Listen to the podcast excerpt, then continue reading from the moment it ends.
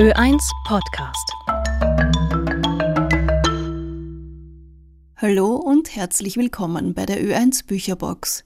In der elften Staffel widmen wir uns vier Romanen, in denen sich die Protagonistinnen und Protagonisten mit der einen oder anderen Art von Dunkelheit auseinandersetzen müssen. Sei es mit der Auslöschung unangenehmer Erinnerungen, dem Kampf gegen die eigenen Schattenseiten oder mit dem Schicksal, blind zu sein. Mein Name ist Julia Reuter und in dieser Folge spreche ich mit Gerald Heidegger, dem Chefredakteur von ORF Topos, über folgendes Buch. Alissa Walser. Am Anfang war die Nachtmusik. Die neue Patientin heißt Maria Theresia. Ihr Vater, der Hofsekretär, ist Musikliebhaber. Sie selbst eine virtuose Klavierspielerin, die Familie stadtbekannt. Auch die Kaiserin kennt sie und liebt sie. Maria Theresia. Er wird sie heilen. So fügt sich eins zum anderen.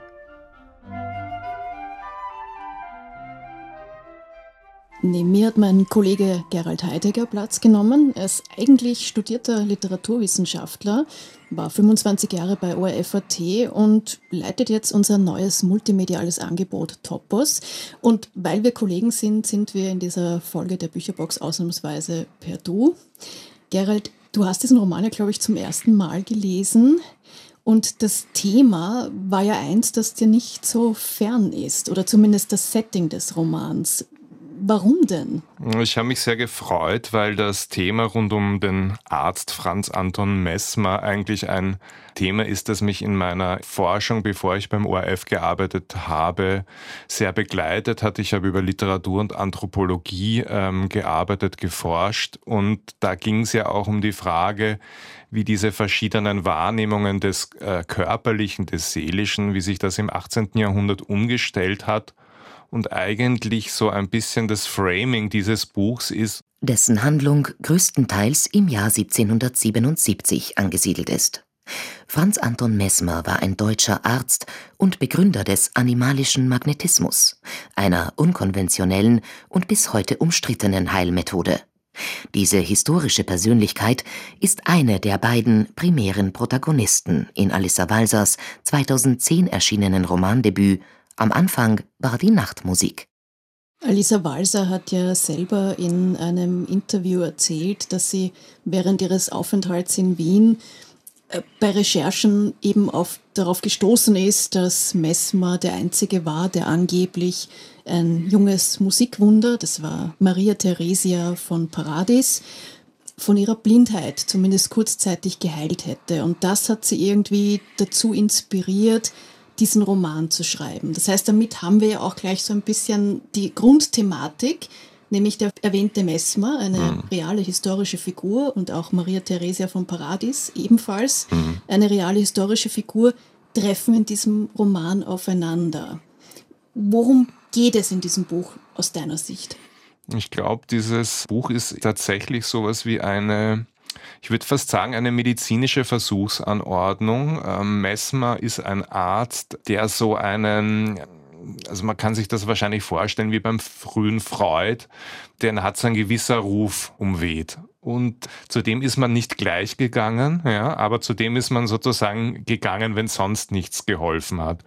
Und das ist im Fall dieser blinden Tochter eines hohen Hofbeamten auch so. Messmer ist die letzte Instanz, äh, die man noch aufsucht, um die Tochter doch sehend zu machen. Der einen eigenen medizinischen Zugang vertreten hat gegenüber dem, was man damals Schulmedizin genannt hat, was natürlich nicht mit Standards vergleichbar ist, äh, wie man sie heute hat. Und der einfach experimentiert hat auf dieser Basis einer anderen Körperwahrnehmung als der Körperwahrnehmung der Schulmedizin. Und dazu muss man wissen, dass sozusagen im 18. Jahrhundert immer noch schulphilosophisch Res cogitans hat man das genannt und Res extensa, also äh, Geist und äh, Körper getrennt waren. Und bei Messmer fangen sich diese unteren körperlichen und oberen geistigen Schichten an, auch zu vermischen. Und er vertritt ja diese Theorie des animalischen Magnetismus. Mesmer war davon überzeugt, dass nach dem Newtonschen Gravitationsgesetz Himmelskörper nicht nur Einfluss auf Gewässer und die Erdatmosphäre ausüben, sondern auch auf die Körpersäfte des Menschen. Für deren Zirkulation sorge das sogenannte Fluidum. Komme dieses zum Stocken, führe das in weiterer Folge zu diversen Krankheiten. Und das ist eigentlich vergleichbar mit dem, äh, wenn man heute zu einem äh, eher sich so an der chinesischen Medizin orientieren würde oder TCM. TCM, genau. Jedenfalls war er halt nicht im Kanon des, wie man behandelt. Und das zeigt der Roman sehr schön, dass eigentlich auch das damalige Behandeln ein sehr, sehr hartes Experimentieren und Herumreißen fast an den Patientinnen der Zeit war, die ja wie fast Opfer der Medizin dastehen. Also nicht wie ein Patient in unserem Sinn, wo man sagt, okay, ich sehe eine Heilungschance. Und der Messmer hat halt ganz anderen Blick auf den Körper und auf letztlich Gesamtzusammenhänge. Also so kann man das, glaube ich, beschreiben. Für Mesmers animalischen Magnetismus gibt es bis heute keinen wissenschaftlichen Nachweis. Der Arzt verordnete seinen Patienten und Patientinnen Magnetkuren. Aber nicht nur mit dem Auflegen von Magneten, auch mit Handauflegen oder mit sogenannten Luftstrichen sollte eine Heilung herbeigeführt werden. Methoden, die die Romanfigur Mesmer auch bei seiner Patientin Maria Theresia von Paradis anwendet. Sie solle froh sein, dass sie die ärztlichen Behandlungen überlebt habe. Heutzutage müsse ein Kranker vor allem den Arztbesuch überstehen. Wer Arzneien und Behandlungen überlebe, habe gute Chancen, wieder gesund zu werden. Das verstehe sie jetzt nicht, sagt sie, dass er so rede. Er sei doch selber Arzt. Ja, er sei Arzt. Und er forsche als Arzt. Und deshalb wisse er, dass es Ärzte gebe und Ärzte. Und Ärzte und Ärzte seien nicht dasselbe. Das verstehe sie auf keinen Fall. Macht nichts, sagt er. Bei ihm habe sie nichts zu befürchten. Der Roman ist ja aus zwei Sichtweisen geschrieben, also prinzipiell in der dritten Person, aber wir sind sehr nah an den zwei Hauptcharakteren, an Messmer mhm. und an Maria Theresia dran. Wie hast du denn den Stil von Alisa Walser wahrgenommen? Ja, es ist eine Erzählung tatsächlich aus einer Mikrobeobachtung heraus. Das Ganze schaut am Anfang aus fast wie ein Tagebuch, aber es sind eigentlich Tage und Stunden der Wahrnehmung, die man mit den zwei CharakterInnen betritt. Einmal sehr stark am Anfang äh, sind die Kapitel Messmer, ja, also Messmer, wie er die Welt sieht, Messmer, der dann auch die Erwartungen an ihn sieht, also der sozusagen aus seiner Sicht wahrnimmt, was auch von außen an ihn herangetragen wird. Und dann ist die Patientin. Ja? Und beschrieben wird die Patientin eigentlich vom Vater. So ist sie, so ist sie, so ist sie. Und man spürt dann natürlich seinen irrsinnig harten Zugriff ja, des Vaters auf die Sichtweise. Keiner habe helfen können. Sie sei so blind wie zuvor, sagt der Vater. Und schauen Sie, sagt der Vater, Ihre Augen. Der Sekretär hält noch immer ihren Arm, Mesmer die Hand, jetzt mit beiden Händen. Er spürt, wie die Mädchenhand zu zucken beginnt. Als ob die Augen ausbrechen wollten aus ihren Höhlen, sagt der Vater. Wenn das so weitergeht, sagt er, kullern Sie mir bald vor die Füße. So eine Musikbegabung und dann das. Und dann gibt es sozusagen die Frage, wie die Sichtweise von Messmer ist. Und dazwischen sehr aufgerieben wird fast die Mutter der Patientin, die dann so hin und wieder ein bisschen was sagen darf, ja, aber nicht so viel, aber die immer dann so leicht widerspricht, aufmacht. Aber eigentlich die Patientin spricht die ersten Kapitel nicht. Ja, sie, ist, sie ist sozusagen sehr eigen, äh, sie, sie ist sehr behütet. Schüchtern auch, oder? Ja, ich, sie ist eigentlich fast wie eine Plastik, die im Raum steht. Ja, sie wird in den Raum der Spielhandlung hineingeschoben wie eine Bühnenfigur. Sie ist eigentlich eine Kunstfigur, die total amputiert wirkt in einer Art und Weise, weil immer nur sie als Projektion der anderen da ist. Ja? Und der Messmer hat eine Projektion, die eine Frage ist. Wer ist diese Frau?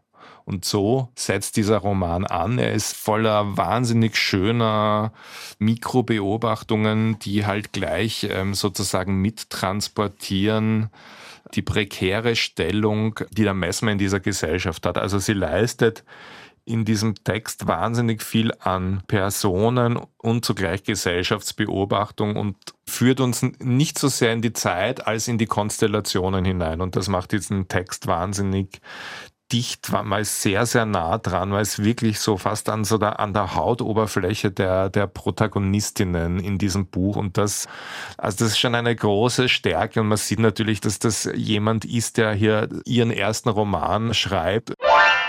Alissa Walser, geboren 1961, studierte in New York und Wien Malerei.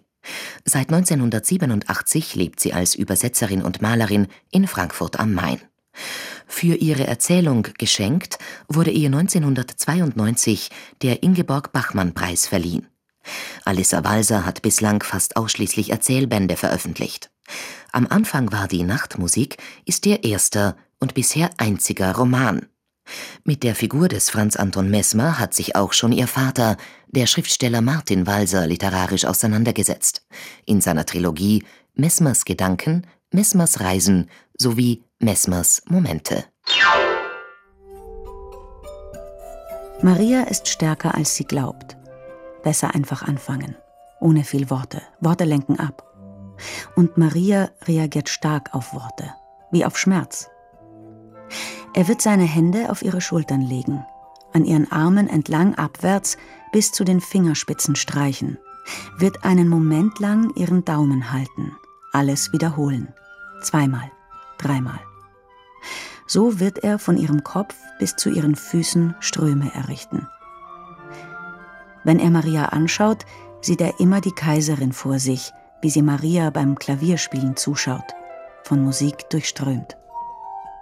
Die reale Maria Theresia von Paradis ist, ich glaube, Mitte 60 geworden und hat dann in späteren Jahren auch eine äh, Musikschule für Blinde gegründet. Und sehr spannend, ich glaube, ihr Lebensgefährte war das, der sogar im Buch, der Riedinger ist das, Riedinger ist im Roman ein Patient von mhm. Messmer.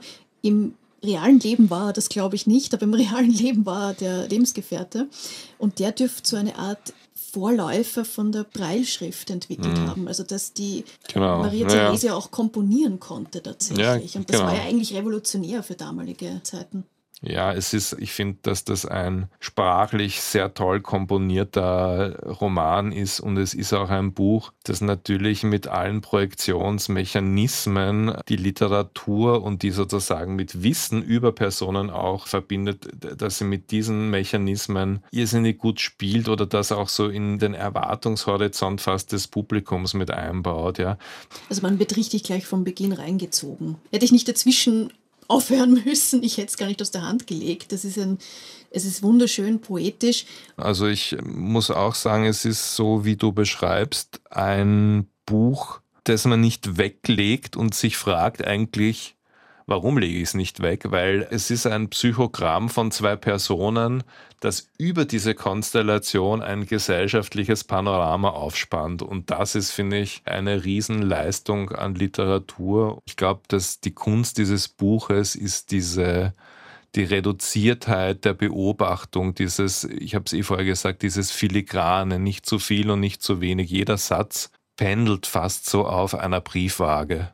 Vielen Dank für das Gespräch. Danke auch. Zu Gast bei Julia Reuter war ORF-Topos-Chef Gerald Heidegger.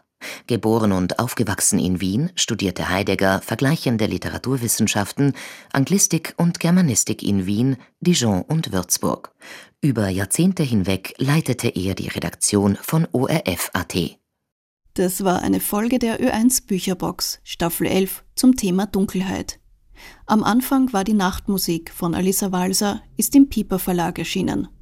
Die Romanzitate hat Eva Meyer gelesen. Gesprochen hat außerdem Esther Holoschi.